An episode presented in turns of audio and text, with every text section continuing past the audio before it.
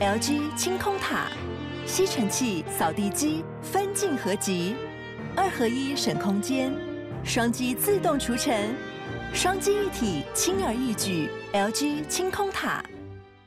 我到底是多不喜欢自己啊？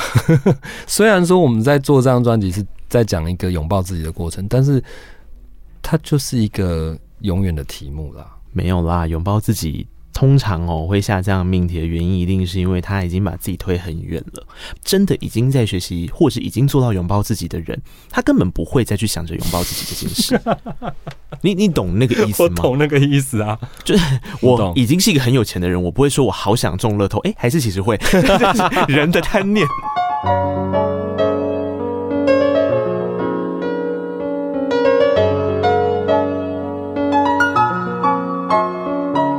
本期节目由杨小黎代言的优质保养品艾希妮赞助播出。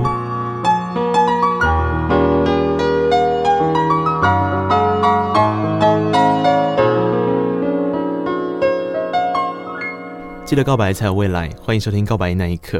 嗨，我是那一刻，今天好吗？不知道你有没有跟我一样认同一件事？就我觉得现在每一个人，我们活在这个世界上的时候，其实有一点像是在建构一个属于自己的形象。那为什么我会一直在想这件事呢？就是建构出自己的形象，有些时候代表着你一直在参考跟掺杂着别人对你的意见，或是你想象中的意见。那前阵子这一个歌手，我之所以会呃注意到他，然后邀请他来上节目，主要是因为我看到了一首歌的 MV。这首歌的 MV 是自己跟自己的一段独舞。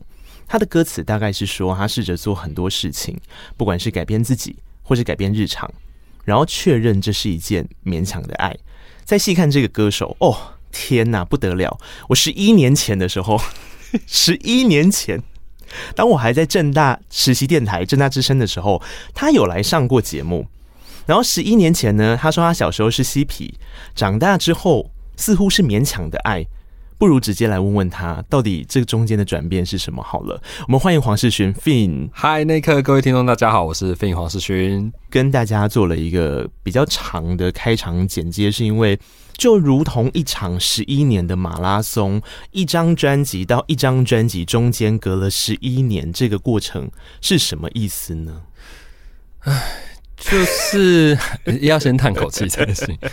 就是一，其实一直在寻找出路，嗯，就是各种出路，就是说，呃，生活上的出路，生命上的出路，然后制作上的出路，嗯。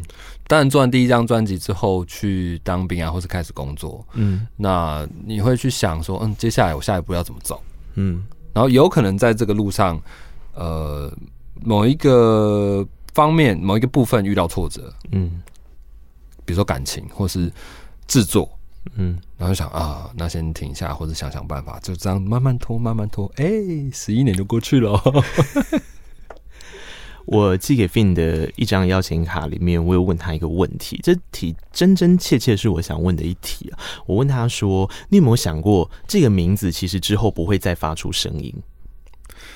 呃，我觉得这可以分两个部分来讨论，就是说。嗯我从来没有想要停止创作，或是做一张新的唱唱片这件事情。嗯，嗯，但是这个名字它连带的牵涉到很多部分嘛。是，比方说，我今天要做唱片，我必须要呃跑宣传、演出或者什么，或是在社群媒体上曝光。嗯，那这些事情对我来说，它跟音乐可能没有那么直接，它跟创作没有那么直接。嗯，那如果你问我说要不要？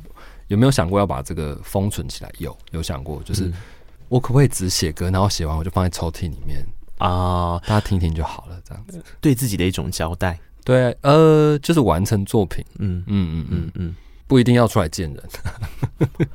可是，如果你已经写完了一个作品，这中间总是会有一些可惜的感觉吗？不会吗？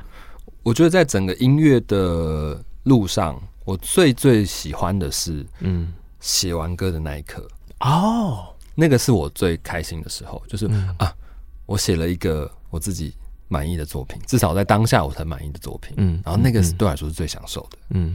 那可是就像你刚刚问的，就是说哦，会不会觉得有点可惜？是不是要让更多人听到？嗯，所以我们要出来演出，嗯，对。嗯，你刚刚说完成一首歌的那个时刻，你指的完成一首歌是词曲都好了，还是说你连编曲的雏形都进来了？我觉得词曲对我来说是最重要的，嗯、就是它就是一整整个曲子的核心跟最重要的部分。对我来说，我知道对这个定义对每一个音乐人来说都是不一样的。嗯嗯嗯，所以在完成词曲的时候，呃，我觉得我已经完成了大部分的任务。嗯，我想或许更多的是歌词吧，因为如果大家还记得世勋以前的作品，其实很多很多的访问，不管是文字，不管是电台的访问，都会去强调他对于歌词这件事的在意。那也有很多人会给他一些标签，这些标签可能是跟过去很善于写词的哥哥们做一些连结。但我我在想，姑且先不要论歌词这件事对于 Fin 的人生意境来说多重要。光是这一次推出《勉强的爱》的这六首歌的歌词里面，你看歌名，你大概可以理解到，这已经是一个跟上一张我小时候是嬉皮画上了一个相当不同的。你你不会把它想象成是一个延续，我觉得它反正中间有一个很强烈的断裂。就我没有参与到那一块断裂，我忽然间看到。以前是对于三十岁的想象，然后忽然间变成是，嗯，我已经现在这个样子，对，我正在过着勉强的爱。我觉得有一个很重要的，大家如果仔细看，有听过上一张专辑跟这张专辑的话，嗯、以前会讲很多很，我们就说是文青的事情好了。讲一些呃，看了什么电影，喜欢哪些导演，嗯、喜欢看哪些书，嗯、哪些作家的事，那个部分在这张专辑里面已经完全没有了。嗯嗯嗯。那我觉得这也是人生的一个转向，就是、嗯、呃，小时候有一点点炫耀的成分，就是哎，各位，我的品味是这样，大概是有这样的感觉。可是现在你会发现，你要真正关心跟关注的事情，已经不再是以前那样子，就是你你会更。在乎身边人在想什么，或者自己经历过什么样的生命经验。Fin，你不觉得这有一点像是文青这个定义，在这十几年来的转变吗？我们如果回到我刚刚讲，呃，我小时候是嬉皮，是那个十年前左右的时候，其实那个时候对于文青这个词的定位正在经历第一次的转变。嗯，那个转变是当年很多。呃，大家眼中的文艺青年，其实只要被挂上“文青”这个字，他们本身会带着一种好像我在被嘲笑，对的一种意境。所以，于是那个时候，文青又要再做变体。我记得 我以前小时候就会有很多人说，这个叫假文青啊，那我才是真文青。所以他们又变成是一个好像流派上必须要再切割的更仔细。所以在那那个时候，我觉得。文青这个词汇在肩膀上其实是代表着一种重量了。那那个重量怎么解读？我觉得看个人。可是现在大家回头去看这些所谓的文艺青年这件事情，好像真的像 Fin 说的一样，诶，他不知道在哪一个时间点开始，忽然间让大家觉得他好像不是一个这么离世的词汇，他应该是你开始在意你所存在的这片土地上面的每一个呼吸，每一个脉动。甚至是你自己的呼吸跟你自己的脉动的时候，你好像就可以手上握着这一个嗯标签名词。我觉得那些关于文青的世界，或是关于那里面的所有的、嗯、呃品相，或是名称或什么的，他我我后来觉得那个会造成某一种距离距离感。哦，你觉得是因为这样？对，然后、嗯、可是。但比方说这张专辑里面的曲子，我觉得我不想要它有这么强烈的姿态。这张没有。对，然后反而是大家听到这个曲子的时候，能够马上就进入歌曲的状态里面。那你你自己觉得，如果今天我这样子形容是侍妾的吗？就还有一点点像是文青进入职场，开始理解社畜的生活之后所产生的种种心得。这是贴切的吗？就是这样子，反正是不一定是社畜啦，就是说被社会摧残之后，大概会有 对这些曲子有一些认同，嗯，这样子，嗯，呃，就如同我刚刚讲的，为什么？其实我中间经历过这一段断裂，然后我想要问 Fin 这段时间发生什么事，以及想要把它补回来的原因是在那个时候，我感受到十一年前的 Fin 的音乐作品是有共鸣的，是在我们在木栅的山上，在听着这些事情的时候，觉得说哇。我就是对我很屌，然后可是 经过了这么多年，我在听他的时候，哎，我没有一种好像跟他有距离感的感觉，他好像跟着我走进了社会，经过了一些成长跟跌跌撞撞，然后之后陪我一起发出了这些声响。所以，就算这十一年间我没有出现，可是其实大家是一起长大的。对啊，对不对？就是我也在思考说，那些从前在听我音乐的人的听众，他们现在在哪里？他们现在生生命面临什么样的状况？嗯，我觉得。以现在来看，其实大家都是一样的。嗯嗯嗯。之前跟小球聊天的时候，小球跟我讲了一句话，我印象很深刻。小球也就是在那个十几年前的时候，嗯，跟着大家一起长大的，用棉花糖的身份嘛。不过他其实之前有提到一件事情，是在音乐路上他没有离开过。嗯，他一直在那条轨道上，所以他在抓那个所谓的听众群的时候，其实，在创作上面会遇到一些问题。那个问题是你。的音乐 suppose 应该是要跟着这些人成长，可是跟着这些人成长的时候，又有一块是正在流失的。对，所以当他在抓他所想象到的族群，或者是害怕流失的族群的时候，其实，在音乐创作上面是困难的。哎，想到这个事情，真的，我觉得这不能，你当然可以放在心上，嗯、可是最重要的还是你怎么样是。创作，怎么样面对自己。我相信，那因为一定会有人。呃，他他有更关心的事情，嗯，比如说他生了小孩，对，他他加每天都加班的加很晚，他没有办法去看现场演出，对，一定会这样子的。那我当然也希望可以带着大家一起走，嗯，可是如果他们找到生命中更重要的事情，我觉得那也很好啊，是。对啊，那我们就给予祝福，是。那有的人可以跟着我们一起走，嗯，那或是有新的，也许是呃年轻的，或是跟我们年纪一样的，一起加入，我觉得那也很好。想象中的观众跟听者终究是想象中的啦。我觉得你要先看到想象中的轮廓之前，你可能要先理解自己现在站着的轮廓长怎么样子。你如何画出一张自己的自画像？对我来讲，黄世勋 Fin 这一张勉强的爱，他比较像是在交出他此时此刻当下他自己的自画像。那这个自画像的长成，可能是这阵子。也可能是前阵子大家陆陆续续看到的，比方说一些戏剧上的演出，一些他其他的工作所堆叠起来的经验累加，再加上自己一直没有忘记的音乐创作，然后本来只是放在抽屉里面，现在变成把抽屉打开，把这些音乐作品带到录音室里面，然后制作出一张刻骨铭心的勉强的爱，刻骨铭心，呃，可以这么说，它毕竟是我大概从二十。呃，二十快结束，大概三十出头，然后一直到前一阵子的我观察到的世界，然后我自己对这个世界的感受，它是一个像是一个篇章的完成这样子。嗯嗯，对，嗯，这件事情有一个创作上面的灵感吗？老实说，之所以要隔这么久才出唱片，就是 这个灵感的部分，我比较散漫啦。我我在创作上确实有点散漫，就是呃，我真的很明确的想要讲某一个事情的时候，我才会透过音乐来解决或是面对这个事情。勉强的爱吼，呃，如果要讲空泛一点，它就是我们在一个不如意的、不是很舒服的这个生命阶段里面，我们想要去离开这个这个不舒服的感觉，嗯，的过程。嗯，那过程当中，你有可能会，呃，有非常多的挣扎，嗯，然后结尾也不一定是成功的，嗯，有可能会失败哦，嗯，可是你一定要做这件事情，一定要试着离开那个让我不是很舒服的状态，这样子，嗯，如果不要那么空泛的讲话，它它就是一个感情的事件啦，嗯嗯，就是哦，恋爱失败，失败，地狱，深渊。为什么恋爱失败会像是走走进地狱啊？呃，他到最后你会发现那个是一个执念，嗯，就是你你失恋之后，其实那个人已经跟你没有什么没有关系了，你最后就是一直活在自己的地狱里头，嗯，你会去想说，呃，这个人怎么样，或是其他人怎么看这件事情，或是呃，我们还有。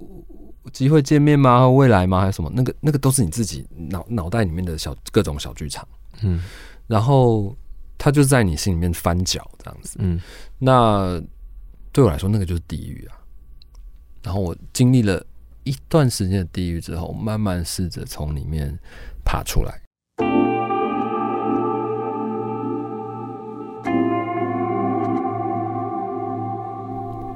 在那个阶段的状态，会比较像是找不到倾听自己的方法吗？我可以这样说吗？因为为什么要说倾听自己？是一直以来在做创作者专访的时候，我觉得常常会有几个关键字很像。当他要创作出作品的时候，他要么就是听见了自己，要么就是听不到自己。哦。我知道你在说什么，嗯，就是在那个非常混乱的当下，我是听不到自己，嗯，就是大家就会说啊，你失恋就赶快写歌啊，什么什么的，嗯嗯嗯，没有那么容易，你一定要，嗯嗯，过了一段时间以后，你比较冷静了，啊，然后你可以回头看这件事情的时候，你你去整理，甚至是爬梳自己过去的历史，你才能够写出。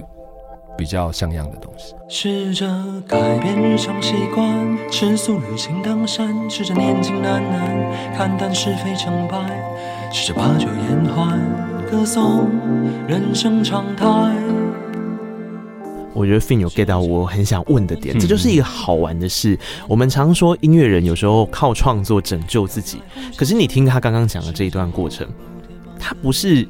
因为创作了一首歌，所以他走出来啊，他是走出来之后回头去看当时可能的情况，他试图去描绘一个场景，来告诉或者是给过去的自己一个，我不知道他算是交代还是一个自白。我觉得那是观点的不同，就是说我的方法就是我必须离开那个状，也许也我不知道，也许有人可以在那个当下写出某一些情境或是氛围的曲子。对，那但是以我的我的状况来说，就是。我必须要有一点点距离，有一点点旁观，或是比较冷静的方式，才能够去书写。嗯，我们听一小段好不好？今天有机会跟大家一起来做聆听，线上聆听三首歌。第一首歌，我们就听这一首。刚刚 Fin 花了一些时间解释，它其实有狭义的说法，或者是你要把它广义的拉开来去做对话的这首歌曲，它叫做《勉强的爱》。试着改变日常习惯，吃素旅行登山，试着年纪难难，看淡是非成败，试着把酒言欢，歌颂人生常态。试着不分青红皂白，男孩或女孩，失了又怎样？要不要来互相伤害？试着忘了某天某个夜里的纠缠，试着。啊强的爱，反正都已经这么难堪，当然也想过曾经不换，可谁都不愿人生如此苍白，所以才试着勉强的爱。当我听见了谁的进展，何不一拍轻松自然？毕竟你我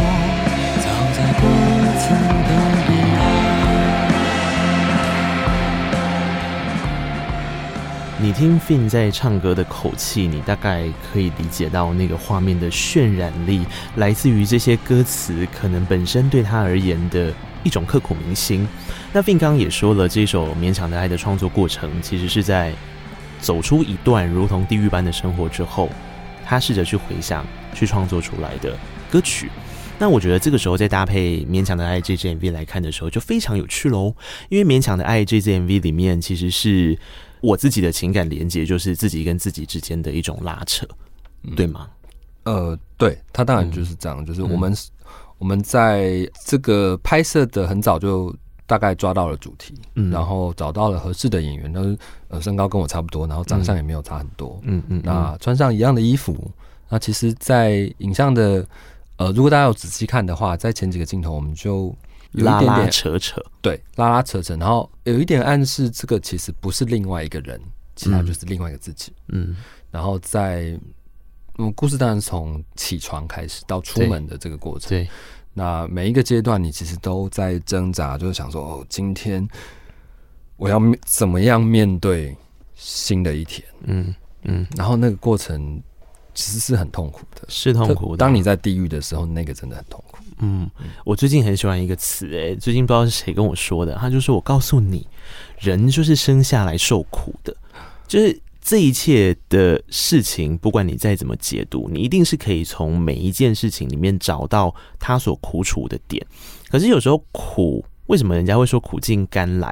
最重要的原因是因为从苦里面，你要试着再去挖掘出它的微光，那个可能会造成一些些的成就跟幸福感。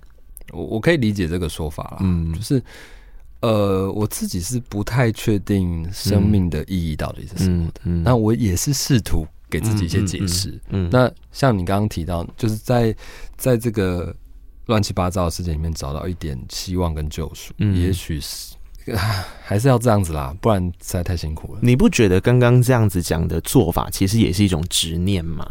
既然这首歌聊的是一种执念，对。无论他的执念的念头是困在那里，或是离开那里，他很拗的去走的过程，其实我觉得这首 MV 所带来一个很棒的祝福，或者我自己看完之后，其实我非常感动的地方是，他终归还是在拥抱自己啊。对，他就是一个拥抱自己的过程。他他最后那个拥抱自己，是让人真的觉得，正因为有前面这些拉扯，跟前面的这些呃所称为执念的事情，不要论最后 outcome。是谁出门了，谁留下了？呃，谁躺着，谁站着？其实到最后变成是两个自己之间统合成一个你所称为“哦，我认识自己的过程”。嗯，我自己是很喜欢这支 MV 这样子冲打进来的时候给我的画面了。怎么看？刚刚被你讲，我心里面好多感受，真的吗？快哭出来了。嗯呃，想因为。我我包括我自己在看这个 MV 的时候，我每次看都会看到最后，还是心里面会有一点点，嗯，你你能可以说是不舒服吗？还是就是就觉得啊，我们要这么辛苦？我懂这么辛苦，嗯嗯嗯嗯嗯，对，即便那个是自己拍、自己想的、自己演的这样子，嗯，都还是搭配上了音乐的时候，就觉得嗯，好难哦，人生好难。而且我觉得或许也是那个舞蹈的律动嘛，因为刚刚世勋有说，另外这一位邀请到的舞者，他叫做郑浩，是他就是一个专业的舞者嘛。那你自己本身因为有了一些戏剧的经验，世勋之前在呃演了一个非常有名的舞台剧，叫做《我们与恶的距离》的剧场版，他在里面演了那个无差别杀人犯李小明。是，所以我想在这部戏里面。如果你看过《雨恶》，你大概就知道这个角色本身就是充满着冲突，对，跟苦难，我不知道该怎么形容他，那真称之为复杂的心情。那总而言之，在这个过程里面，如果再搭上这样的训练过程，跟这支编舞所带来的律动，再加上这首歌曲，其实我觉得 Fin 这个人，慢慢的还原出一个我自己觉得黄世勋好久不见了的一种画面感。所以，怎样？你的意思是说？你你拼凑出来了这过去十一年的转变吗？还是说，我就觉得这十一年不容易呀、啊。哦，对，就他是一个，对，他就不舒适，他就不是那么舒适，不是不是你在挪威森林，我我不晓得，不是在咖啡厅打工的那个小子，是是，对，就是这样子啦。嗯，完全完全就是这个样子啊啊！怎么被理解了？哇！啊！但终归创作出了一张自己我自己也很喜欢的音乐专辑啦。所以勉强的爱这首歌，我来聊聊里面的人好了。里面的人有诶、欸，包含了股市守夜人的齐伟啊，对，一起做合作的。是我很喜欢你提到魔幻时刻这四个字，可以说说为什么跟齐伟会有一些魔幻时刻吗？嗯，就是我们那一天在那个玉成录音室，玉成他是一个。旧的电影院改造的，嗯嗯嗯、然后那个空间非常特别。嗯，呃，录音师是一个外国人，叫 Andy Baker。那他找了一组呃非常合适这个曲子的麦克风。嗯，那我们在里面试了一阵子，嗯、然后呃，齐伟其实自己花了蛮多时间去想他要怎么诠释这个曲子。他是用很呃文字或书面的方式告诉我们的哦，就是说。嗯呃，他觉得这个故事应该要怎么样的起落，然后配合什么样的节奏感跟鼓点。嗯嗯。那在录音的过程当中，有一个蛮有意思的事情是，大家如果听到一半会听有鼓打完了，嗯，然后会听到一个很细很小的声音。嗯嗯嗯，嗯嗯那个是一个鼓棒，算是他就把鼓棒放下，放在小鼓上面一个，嗯，一个小小的声音。嗯。那一般来说，那个声音是会被剪掉的，掉的。对，可是我们制作人黄小珍老师他就说，嗯，嗯，那个蛮好的，我们可以把它留下来。我觉得这个超好的，好不好？那个超好的、啊。如果照你这样讲，你这就是人生当中，你走在路上的时候，路上就不会是滑平滑。对对，你不应该是完美的演示完这首歌曲。他甚至有一个，好，先这样，嗯嗯，有一点点放弃的感觉。是啊，被这样讲出这个故事，我觉得更喜欢这首歌了，哎，好酷，嗯。好，不止这首歌啦，我想就讲整个团队好了。因为刚刚提到小珍老师，小珍老师应该也很久没有做全专辑的制作了。哦，全专辑的应该蛮久的都没有了。嗯、对，全专辑这一次找到他，因为他就是哎，小时候就是听他的歌长大的啦。然后我也不觉得有人比他更适合做这张专辑。是是，那呃，老实说，嗯。制作到前面的时候，我就发现，哎、欸，小珍老师跟我想的有一点点不一样、欸，哎，怎么说？因为以前我们听，比如说 December Night 大 CD，它是一个很民谣为基础的，嗯嗯的的音乐形式，嗯。可是我们呃编曲老师找到一半，然后拿一些拿了开始讨论的时候，就发现，哎、欸，小珍跟我想的不一样，已经不是那种民谣了，嗯。就是他有一些比较其他音乐类型的声响，嗯，比方说有点 R&B，或是甚至有一点电子，是啊，合成器什么的，他都在他的脑袋里面。嗯嗯嗯。那所以做出来，呃，我们拿到编曲，然后开始录音，这有一点点意外。嗯嗯，甚至是录音的时候，你就想说，嗯，小郑老师是应该是蛮蛮这个气氛派的这样子。嗯，没有，他超严格的。嗯，他他他不是看 feel 的哦，他超严格的。就是他会很在意每一个字句，嗯，应该要怎么处理，嗯，你没想到吧？没有，没有，所以我们花了很多时间处理 vocal 的事情。哦，就是呃，我们这个专辑开案到完成大概有两年，嗯，前面大概前面半年录音，乐器就录完了，可是后来后来花的时间都是调整 vocal，就是这间进录音室，然后。唱一段，唱唱几次，然后小珍老师说：“嗯，我觉得视讯你可以唱的更好。”嗯，于是我们回去三个月之后再来，嗯，回去练习唱歌这样子。嗯。可是我觉得这很好玩，因为如果就我的认知跟我想 Fin 走过来完成这张专辑的过程，其实他需要的或者他想见的，应该是当下那个我们所谓的最真实的氛围跟声响。所以才会刚刚听到齐伟的那个鼓点的时候这么的开心嘛？但小珍老师也没有错，对，他好像要的是一种严谨的随性。呃，你可以这样讲，没有错，这是一个很好玩的事情，因为严谨的 随性这件事，就有点像是今天你在舞台上面，导演要你奔放的拘谨。对，对，我知道你要讲的事情就是。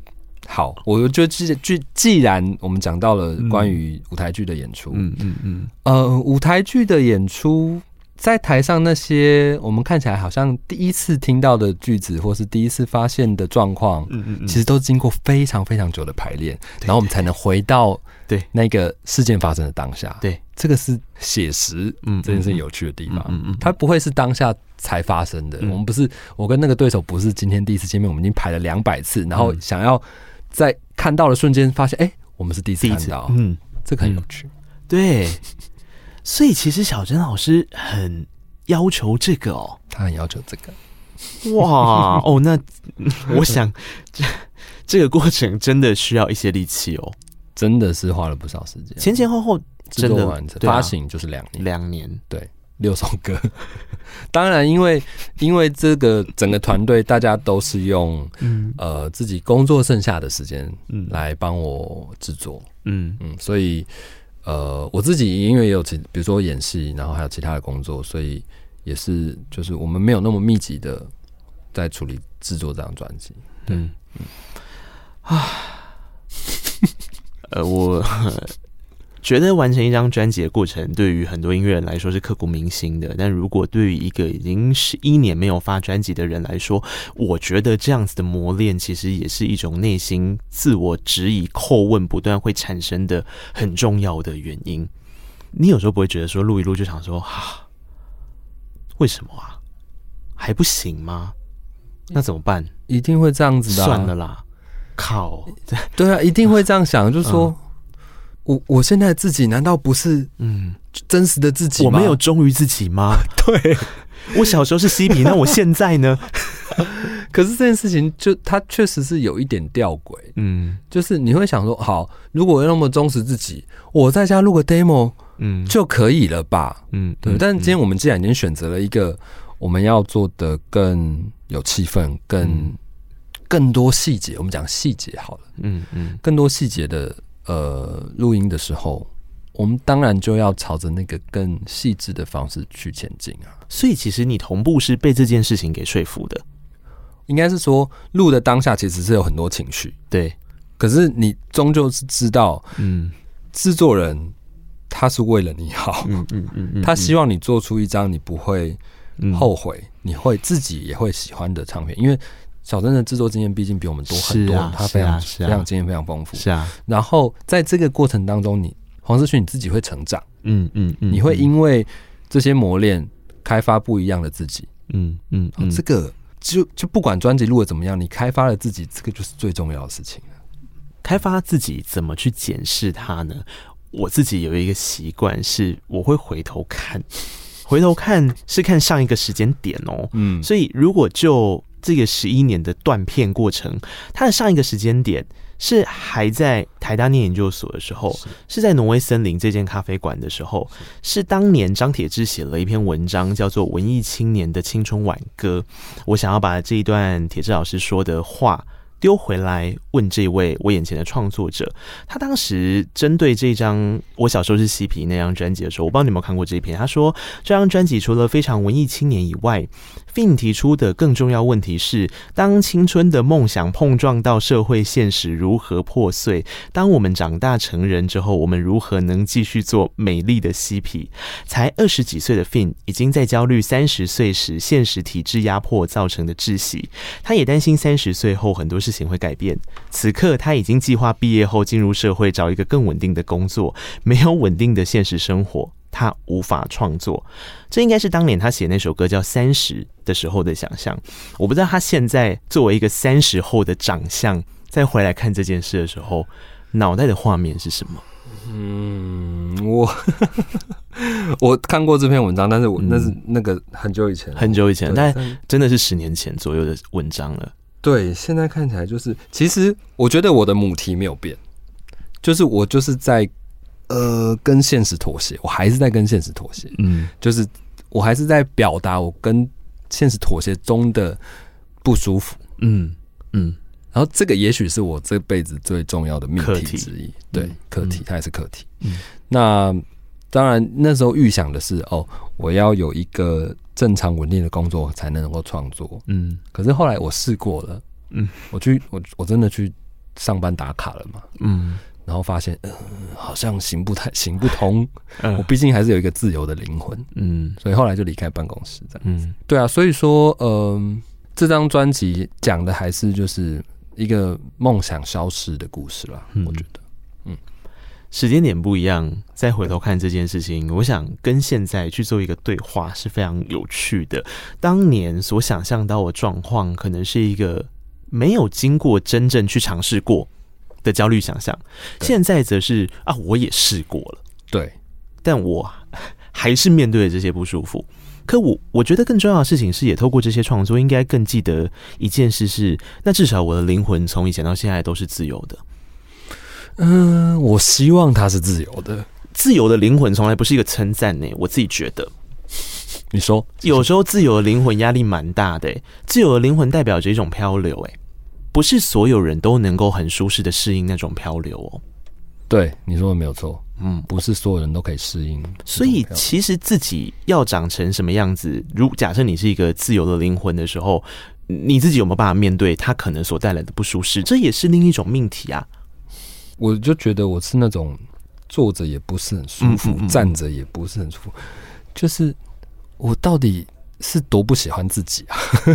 虽然说我们在做这张专辑是。在讲一个拥抱自己的过程，但是它就是一个永远的题目啦。没有啦，拥抱自己通常哦会下这样命题的原因，一定是因为他已经把自己推很远了。把自己推很远的人，他在做这样子的课题跟这样的命题的时候，他总是会立刻先想到这样的词汇，因为当真的已经在学习或是已经做到拥抱自己的人，他根本不会再去想着拥抱自己这件事。你你懂那个意思吗？我懂那个意思啊，就是我已经是一个很有钱的人，我不会说我好想中乐透，哎、欸，还是其实会 人的贪念。好，我举例错误，但就约莫就是这个意思。我知道，我知道。对啊，对啊，所以啊，好好玩哦。我觉得今天找黄世勋来，让我个人蛮舒坦的，因为我觉得有些时候，当你自己认为现在处于一种偶尔会在跟自己折磨的过程里面，发现也有人在折磨着他自己。其实大家看看我，就是最好的例子。我跟着你们一起折磨自己。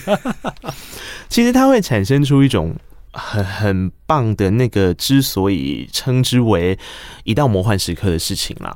嗯嗯嗯，那这个魔幻时刻里面总是要有一些过程是对话的。嗯，有一首歌，我今天有特别跟 Fin 说，我也想要在空中稍微介绍一下。这首歌很有趣，这首歌应该算是他这呃十多年来唯一一首跟着他，对嘛？算唯一吗？对。跟着他，其实有不同的版本释出的。从二零一一年的时候，再加宅路的一个版本，到二零一二年的时候，收进 Three Voice 的夏季精选集里面。是的。到今年，再推出了一个叫做《事过境迁》版。是。这首歌叫做《那些》。是。那想必这首歌对你来说意义非常重要喽。嗯，在各方面来说都具备很重要的意义。嗯嗯，二零一一年，当年我刚退伍。嗯，然后这歌是在退伍之前就写了。嗯，那那时候想说，嗯，我的我退伍了嘛，所以我的音乐的生涯可以重新展开了。嗯，然后就想说由这首歌开始打头阵。对，嗯，那后来办了一些演出，那这首歌后来就被选为 Three Voice 的选集，我们就重新录了一次。嗯，因为那个时候他们希望录录在。这个录音室录一个比较品质比较好的，然后那时候也请了朋友来编曲，嗯，有弦乐有手风琴的版本这样。那二零一二年的版本，就刚刚讲这个版本，其实一直陪着大家，嗯，度过了中间的这十年，嗯嗯。那这一次新专辑在收歌的时候，小珍就说，嗯，这个歌蛮好的，我们来试试看，重新唱一次，嗯，会有什么结果？这样，嗯嗯。我们就重新录了一次，嗯、然后小曾给了我一些新的题目，是。就说，呃，在我们的编曲可不可以更精简？嗯，然后长度更短，嗯，那可是我们想要有一点点更多不一样的气氛，嗯嗯，更多细节，而且在诠释上，我觉得最重重点是在诠释上啊，就是我已经是。现在的这个样子是是是是是，那我可不可以重新去检视我自己对于情感，嗯，有什么样的看法？嗯，特别是对于失恋这件事情，嗯嗯。那演唱的时候，你会知道故事的人物其实已经有一点点不一样了，对对角色有点不一样。然后我觉得这个是蛮特别，然后很重要的事情。黄世勋在歌词里面写了一句话，他说：“往后的日子像是一场困难重重的冒险。”如果你套回刚刚的情境里面的话，一开始他去想象的是未来的日子，可是我觉得二零二一年这个版本的时候，他反而是站在未来的日子去唱着“往后的日子是一场困难重重的冒险”，这很好玩。你你听听，我们现在播的这一小段是二零二一年事过境迁版本的那些，打起精神。决定大步走向前，可是熟悉背影的转身都不是你的脸。你的房间最近播放着怎样的音乐？有没有人帮你拍出更多更好看的照片？你交给我的那些。我已经通通都收敛，我交给你的那些，如今人事已非。那些从前在夜里一起听过的唱片，想必现在上头堆满了厚厚的灰。那本夹着我给你所有的情书的小说，是否还在你的书架上面？你担不担心？担不担心被你新的新的室友发现？这个节目最幸运的事情是我们常常会访问到带着很有画面感作品来的创作者。这一首《那些》是这样说的：“他说，你的房间最近播着怎样的音乐？有没有人帮你拍出更多更好看的照片？那些从前在夜里一起听过的唱片，想必现在上头堆满了厚厚的灰。那本夹着我给你所有的情书的小说，是否还在你的书架上面？你担不担心？担不担心被你新的？”新的室友发现哦，我跟你说，我听你唱这段的时候，我整个人起鸡皮疙瘩。而且你用室友，哎，你真的很会。我觉得室友真的是你真的我自己想一下也是，嗯，哇，我怎么会用这样的字眼呢？因为大家有这样的经验，大概就会完全 fit in 进去。嗯，蛮好的啦，蛮好的。给过去那个自己的一些。形态比较像是祝福，还是觉得你那时候怎么那么傻？那个时候就是是傻，可是你一定要经过那个很傻的阶段啊！你一定要被一让彼此互相伤害之后，你才会变成现在的自己啊！嗯。可是我跟你说啊，你自己也是很奇怪，你自己所去描绘的那个画面，吼，人家已经有新室友了，你都觉得那些东西都还会在那个房间里面，谁跟你说的？这种念想就是最。让人酸的地方，你你会觉得说啊，其实我我虽然好像与你无关，我在想的那些，但是我希望那些东西其实还是在你的某一个角落，纵使你都没有去翻它，纵使你都成为了那些东西都有灰尘了，嗯，可是那就是我，对，寄居在那里。哦，你这样讲，我我 我觉得你自己也是留有一点小念想的哦。哎呦，是不是听得很细耶？你我我喜欢你的歌就会这样。好，嗯，对啊，他还是其实就像刚刚讲，他都是自己的事情了。是啊，对啊，你自己在脑里面幻想的事情。对，哇，重新再诠释这首歌，我想应该也是很过瘾的。嗯，重新再诠释哈。嗯我不会说是过瘾啦，那你会说是什么？但是你比如说，我们把我觉得蛮有趣的是，我们我把标题定做是“事过境迁版”，可是其实每一个听众他们我收到的回馈其实不太一样，嗯，有的人会觉得他其实更沉重了，嗯。然后有的人会觉得，嗯，就是嗯，比较云淡风轻的，嗯，这个蛮有意思的，嗯、就是大家在听这首歌的细节的时候，会发现不一样的。嗯、没有啊，我跟你讲，我听这段的时候，我就听到“室友”两个字，我就是不太开心。我 可以说，真的有一种有室友，大概是这种。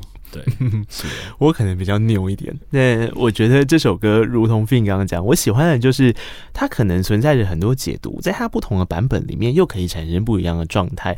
我们数学都没有很好，但我们至少知道它可能是很多事情可能性的总和。对对，那这些总和里面，听众是重要的，诠释这首歌的人是重要的。那我觉得整张专辑。拼贴下来的顺序跟所想要传达的核心概念也是重要的。或许正如同 Fin 刚刚讲的，我可以说执念不只是勉强的爱，它其实是扩散到这整张专辑里面一个很重要的念想吗？嗯，我觉得是诶、欸，嗯，就是在仔细检查我们每一首歌，比方说一开始的一颗流星，嗯，然后辅导，辅导就是有一点点。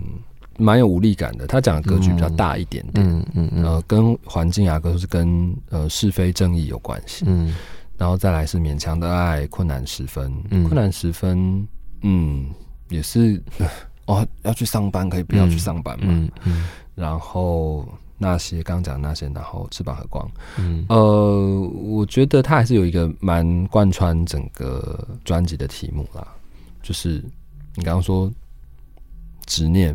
嗯，听起来比较负面一点点，嗯，嗯，但他确实是黄世勋这个人，他的样子就是这个样子。执念这件事情，它会有一些发展不一样啊。你在努力找到翅膀和光的过程，其实也是一个执念啊。那个执念不见得是不好的。我觉得“执念”这个词有时候不要太被负面化了，其实它是一个中性的标签。如果没有那一些执念的话，这十一年来到底是怎么样才能够决定我又要再砰的？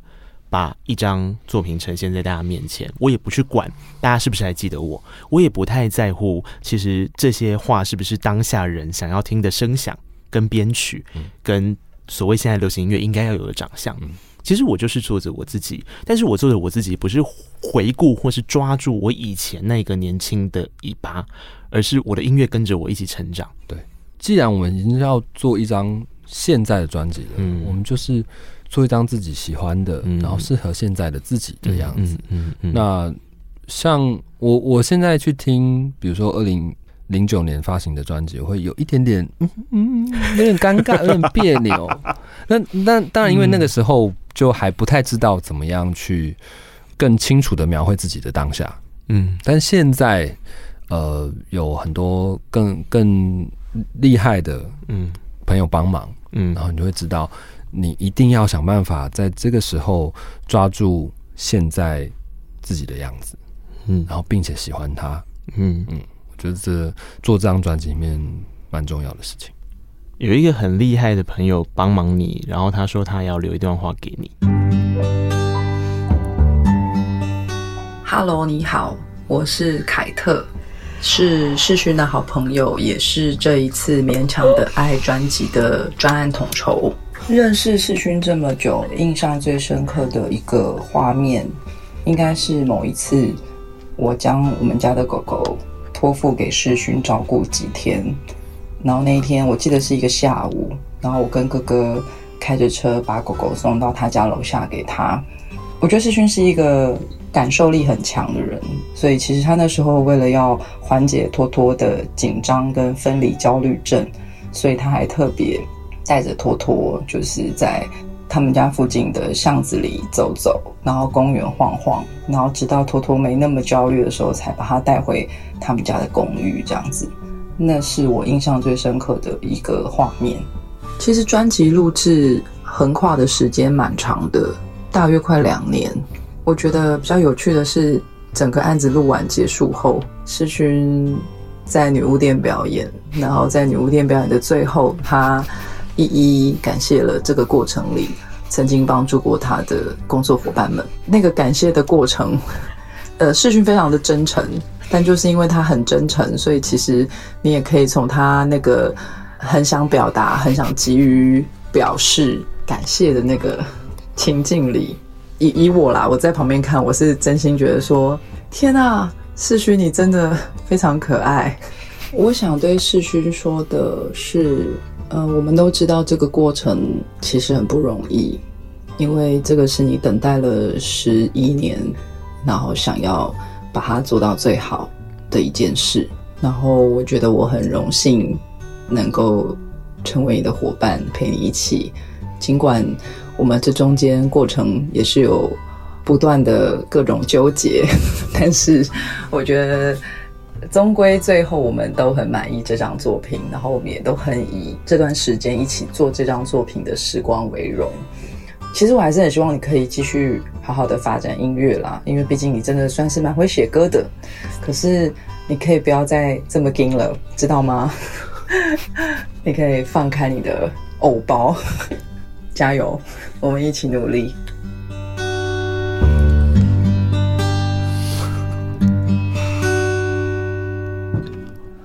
黄世勋，你偶包很重哦！啊，怎么会有这个东西？怎么会有这个东西？哇！偶包，嗯，有一点点。现在慢慢在试着丢掉了。嗯，我们可以帮听众还原一下女巫店表演完之后到底发生什么事吗？啊，女巫店表演，因为这次巡回就是三、嗯、三个地方，呃。台北就在女巫店，对。然后所呃，我觉得最重要的伙伴其实都在台北，那他们不一定有来参加。嗯、可是那个是我，假如我没有走红毯，没有 拿奖的话，也许那个就是我唯一比较合适跟大家道谢的场合，这样子。嗯，嗯那在节目接近尾声的时候，我就把我前一天晚上写了这个大概两千字的感谢文 稍微拿出来，没有没有没有完整的念完，因为我知道那个念完要花蛮多时间的。嗯、那其实一开始念我就快要心里面就很激动了。嗯，对。那可是，我觉得无论如何，这些陪我制作这张专辑的一路上的伙伴，对我来说都非常重要。嗯，那有时候我也不知道在什么时间点，或是用什么样的方式谢谢他们。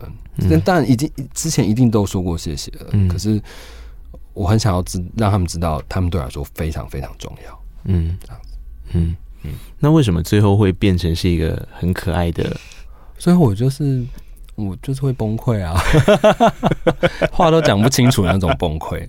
对，对，就是我我我尽量不要，可是没有，真的没有办法，没有办法啦。对，那个没有办法。对，呃，刚刚听到呃，那个凯特他有自我介绍，他其实是这张专辑很重要的一个统筹的角色嘛，对不对？对。他说：“你是一个感知力很强的人，然后他记得的画面对我来讲，画面感也很强烈。因为所谓的感知力很强这件事情，它并不一定要落实在音乐上面，它有时候可能是生活上面的一个体贴。嗯、那这样的体贴，也可能就是这群朋友们可以彼此走很久很远的原因吧。嗯”嗯嗯嗯嗯，应该是。我现在在刚刚那个那一段话的正则里面，他没跟你说哈，他没有跟我讲啊。他说：“好，我先引述一下凯特说的。凯特说，他从来没有帮人家录过这个，不过世勋的话可以。嗯，他是这么说的，你可以查证一下。好好好。”嗯，我其实我我自己听完这一段的时候还蛮感动的啦。然后我觉得感动的原因，或许大概也知道说，一路走来，如果要完成一张专辑，特别是你自己经过我们刚刚所讲中间这么多错综复杂的可能性跟过程，随时一件事就可能推翻掉这个案子，嗯，的时候，如果不是有一些朋友的坚持、鼓励跟找光的过程，嗯嗯，其实身处在黑暗久了，自己是会害怕的。会、欸，就是真的还好有他们，就是我觉得就是都没有放弃我，嗯，然后想到这个时候，我就会觉得很感动，嗯。嗯。我们最后来送上，不要再逼我了。没有，我要播歌了，你不用紧张。好好好好好好。呃，放在后面的原因是因为我一直觉得最后面这首歌有一点点像是小小的出口。那这首歌曲他自己给的文案是这样，他说：“受过伤的生命才懂得怎么体贴，或许。”将要受伤的人，那些思考与眷恋会成为接下来日子里的希望。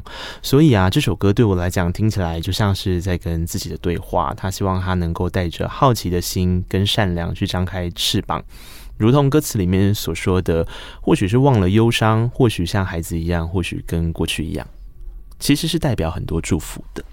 对对，我都说，我都这样讲了，就是说，当你。呃，也许生命中会遇到一些人，他们会离开我们的生命，嗯，可能还在这个世界上啦。就是说，但就是离开了你嘛，对，嗯。那可是他们，你很想要给他们什么？但是也许他们不一定要，但是你就是祝福他们这样子，嗯，对啊。那在这张专辑里面，我觉得还是要留给一些呃比较留留一些希望啦，跟一些光明的。这的元素，嗯，所以在最后我们放了这首歌《翅膀和光》，嗯，也是在节目的最后，然后希望今天这一集可以跟 如果你还在勉强的爱着你自己的人，我是要告诉你说没关系啦，人生哈，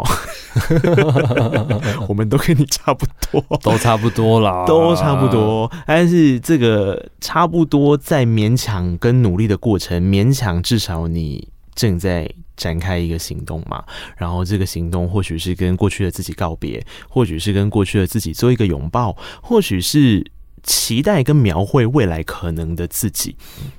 他不知道会长成什么样子，也没人知道啦。就像我如果回到当年我还在正大地下室的时候，Fin 来上现场，我就跟他说：“哎、你知道你十一年后才会出第二张专辑吗？”他一想说：“你 说什么鬼话？太久了吧？是吧？所以一切都未知，但正因为这一切未知，我觉得这也是创作者或者是这个生命很美妙的地方吧。谢谢 Fin 到空中来，然后送给大家这一首歌曲是《翅膀和光》。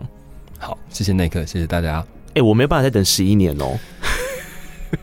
我们我们就顺其自然好不好？可以，最后还是要勤了一下，有没有？情勒、欸，我妈 啊！我还要请了听众哦。作为一个 ending，就是是如果你喜欢告白那一刻的话，记得哦上 Apple Podcast 留言、订阅、评论五颗星。为什么要做这些庸俗的事情呢？因为没有这些庸俗的事情，我们就活不下去啊！就是这么庸俗，真的。麻烦给我 feedback，不然的话，我下次就。